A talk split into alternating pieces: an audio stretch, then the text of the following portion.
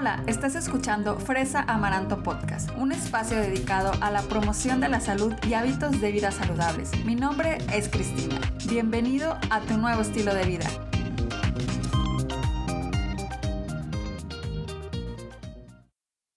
Hola, ¿qué tal? ¿Cómo estás? Muchas gracias por acompañarme a otro episodio de Fresa Amaranto Podcast. Ya estamos en el episodio 37. Hoy te vengo a platicar sobre un nutriente que mucha gente eh, tiene muchas preguntas al respecto y pues es el sodio o comúnmente llamado pues la sal, ¿verdad? Últimamente he recibido muchas preguntas sobre cuánto sodio debería de comer, cuánto sodio es mucho sodio, por qué es malo comer sal y fue por eso que decidí hacer para ti este episodio, para contarte y para ayudarte a conocer más de este nutriente y para decirte cómo puedes llevar una alimentación más baja en sodio.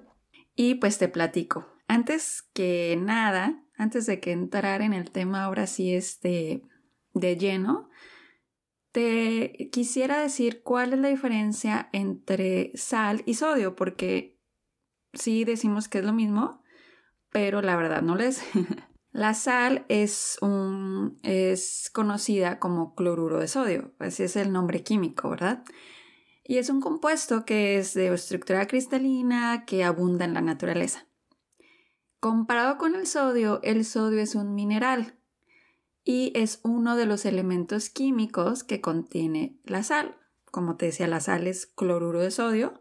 El sodio, pues es esa parte que, que compone el compuesto de, la sal. Entonces, pero pues ya, o sea, para nosotros como que en el, en el lenguaje que la utilizamos, eh, la sal pues es la sal y el sodio es lo mismo básicamente. pero bueno, ahora ya sabes que realmente no es lo mismo, pero, pero es una pequeña así este, eh, diferencia. Ahora, ¿para qué sirve el sodio? Pues es que lo que pasa es que el sodio es un nutriente que sirve para que en tu cuerpo haya un balance del sistema ácido alcalino, también para que haya un balance en los fluidos de tu cuerpo y también ayuda a controlar la función nerviosa, o sea, todos tus nervios del cuerpo. El sodio juega un papel muy importante para que, para que funcionen de la manera correcta y también ayuda mucho al movimiento de nuestros músculos. O sea, realmente el sodio es algo que necesita nuestro cuerpo. Sin embargo, la cantidad de sodio que necesitamos para que estas funciones se cumplan, pues es muy poquita comparada con la que nosotros comemos, que aquí es donde ya viene pues esa parte dañina del sodio, o sea, porque estamos comiendo de más. Comer mucho sodio puede traer consecuencias para lo que es el sistema cardiovascular o para cosas relacionadas al corazón. Lo que pasa es que cuando comemos mucho sodio, pues puede aumentar la presión arterial. Entonces, por eso es tan importante que nosotros sepamos cuánto sodio debemos de comer al día, ¿verdad? Cuánto sodio nuestro cuerpo necesita. Como te dije, ya necesitamos comer muy poca cantidad y pues estas cantidades están también ya establecidas por la Organización Mundial de la Salud y también por la Asociación Americana del Corazón. Estas dos organizaciones, pues el rango es entre 1500 a, 1000, a, perdón, a 2300 miligramos al día. Es lo que debemos de comer, que en realidad es nada, de verdad, o sea, es muy poquita cantidad. Sin embargo, lo que pasa mucho en, pues en, esta, en nuestra época o por los alimentos es que el sodio es engañoso porque el desayuno, la comida, la cena y los snacks te pueden sumar hasta 4000 miligramos de sodio al día. Entonces, estamos comiendo muchísimo, muchísimo, muchísimo. ¿Dónde se encuentra el sodio en los alimentos? Porque pues bueno, ya sabes, eh, porque no es bueno comer tanto, pero pues bueno, nosotros el sodio que sacamos, pues lo sacamos de la comida, ¿verdad? Entonces el sodio se encuentra presente en muchos alimentos, procesados y ultraprocesados principalmente. Y el sodio es, eh, o sea, es como una consecuencia también de, de, por qué nosotros lo comemos en los productos, porque el sodio eh, lo utilizan para muchas cosas, o sea, en la preparación. Por ejemplo, lo utilizan ya sea para curar carne, lo utilizan para hornear, lo utilizan para espesar, para conservar la humedad de los alimentos, o también para darles mejor sabor a los alimentos, o sea, para ensalzarlos. Entonces, por eso es que también nosotros encontramos productos con, altas cantidades de sodio porque lo utilizan eh, para el procedimiento, para que se te antoje y, lo pruebes y te sepa y te guste más, ¿no? Por eso es importante identificar cuáles son los productos que contienen más sodio y cuánto es la cantidad que podemos comer, que ya te la dije, que es entre 1500 a 2300 miligramos al día. también hay otra cosa que aquí puede ser de que hay alimentos que a lo mejor, o sea, no siempre te tiene que saber salado para que digas, ay, esto tiene mucho sodio. Hay alimentos que parece que no tienen sodio, pero lo tienen y escondido y tienen bastante. Por ejemplo, los cereales de caja o el pan también. Por eso aquí de nuevo sale la señorita de etiquetas a decirles que tienen que leer las etiquetas. ¿Ok? Tienen que darle la vuelta al paquete y decir, a ver, esto cuánto tiene sodio. Y hagan sus cuentas, o sea, si tiene un producto 600 miligramos de sodio, un producto, creo que eso es algo ya bastante elevado. Depende de lo que sea, ¿verdad? Pero si tú tienes que comer 1500 a 2300 y es tu primera comida del día, eh, yo creo que sí vas a comer más. Ahora, también esto, ¿cómo le hago para no comer tanto sodio? Y pues en general, la verdad, las comidas que tienen menos sodio son las comidas que no son procesadas. En este caso son las frutas frescas, los vegetales frescos, los frijoles y las legumbres secos, o sea, los que vienen en bolsita, ¿verdad? No los enlatados, porque los enlatados ya tienen una cantidad de sodio. Eh, también las comidas, por ejemplo, los, ah, eh, la quinoa, la avena, eh, las nueces y semillas, pero que no tienen sal, también el arroz integral, este, las palomitas de maíz, que tú preparas en casa, no las del cine porque esas sí tienen muchísima sal. Y también lo que son los, las carnes, los pollos y los pescados frescos o congelados, ¿verdad? No procesados, o sea, que no vengan ya enlatados básicamente.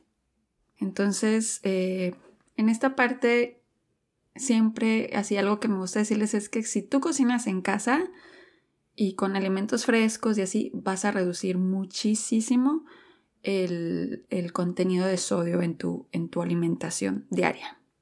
Y ahora vámonos con los alimentos que son altos en sodio.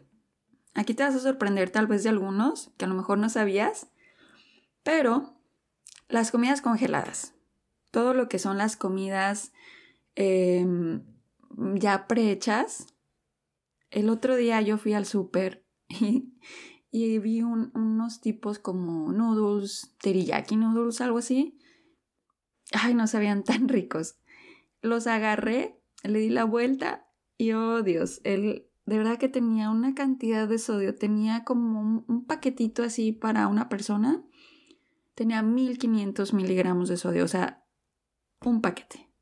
Entonces es muchísimo. Entonces, em, las comidas congeladas prehechas, ten mucho cuidado si tú comes eh, o tienes esa, ese hábito de comer, de, sí, de, adquirir alimentos prehechos porque son eh, bastante elevados en sodio. Los quesos. Los quesos también son así. Ay, el queso de verdad que tengo yo una mm, lucha con el queso porque, o sea, es muy rico, pero a la vez también sé que tiene eh, mucho sodio y también mucha grasa. Entonces, trata de irte por opciones reducidas en sodio, lo dice la etiqueta, o, o sí, este digo, en la, en la etiqueta vendría a decir eh, reducido en sodio o así. Entonces, pues bueno, trata de irte por esas, em, esos productos también. Como te mencionaba, los vegetales en latas, porque pues sí, o sea, eh, ese liquidito que le ponen es el que tiene el sodio, que de hecho ahí te va un tip. Antes de usar los vegetales, lo que puedes hacer es escurrirlos y enjuagarlos con agua fría y ya ahí también está reduciendo bastante de ese sodio que, puede venir incluido. Otro alimento son las carnes procesadas o em, los embutidos. Los embutidos, los que son las salchichas, el salami, el tocino, el chorizo. Estos alimentos también tienen mucho sodio.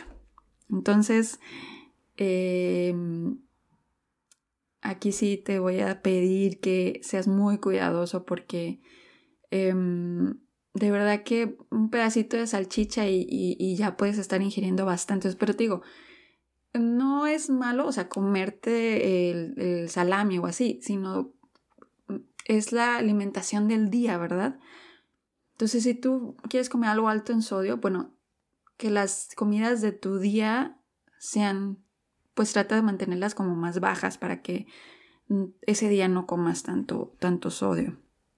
También otra cosa es cuando hay alimentos con muchos condimentos, esos también es asegurado que tienen ya mucho sodio. Por ejemplo, que tienen que si la salsa de soya, que si los aderezos, que si la salsa de tomate o la salsa teriyaki, todos esos tienen altísimas cantidades de sodio. O sea que también mucho cuidado. Lo que son las sopas y caldos enlatados y las salsas preparadas para pasta, arroz, etc. Entonces, siempre si puedes hacerlo al natural, o sea, la, eh, pasta de tomate, pues hazla tú.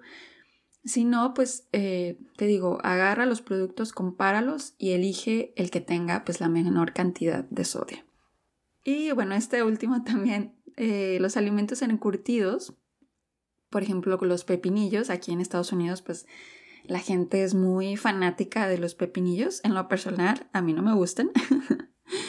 pero estas comidas son usualmente altas en sodio. Por ejemplo, un pedazo de un pepinillo puede tener hasta 500 miligramos de sodio. O sea que ahí te encargo. Así es. Entonces, bueno, pues hasta aquí llegamos por el día de hoy con eh, el tema. Espero que te haya gustado, que hayas aprendido y pues me dejes saber qué, qué, qué te pareció este episodio. Gracias por estar aquí, por escucharme y cuéntame qué te pareció en, mis redes, ya sabes, estoy en Instagram como Fresa Amaranto, en Facebook como Fresa Amaranto. Puedes visitar mi blog, que eh, mucho de los podcasts, de lo que hablo también, hago un escrito y ahí también lo puedes ir y leer y checar porque a veces en el escrito también como que pongo otros datos que no los digo en el podcast. Y por último, si te gustó este episodio, me encantaría que lo compartieras con tus amigos y no te olvides de dejarme una reseña en Apple Podcast. Te lo agradecería mucho. Muchísimas gracias. Nos vemos hasta la próxima.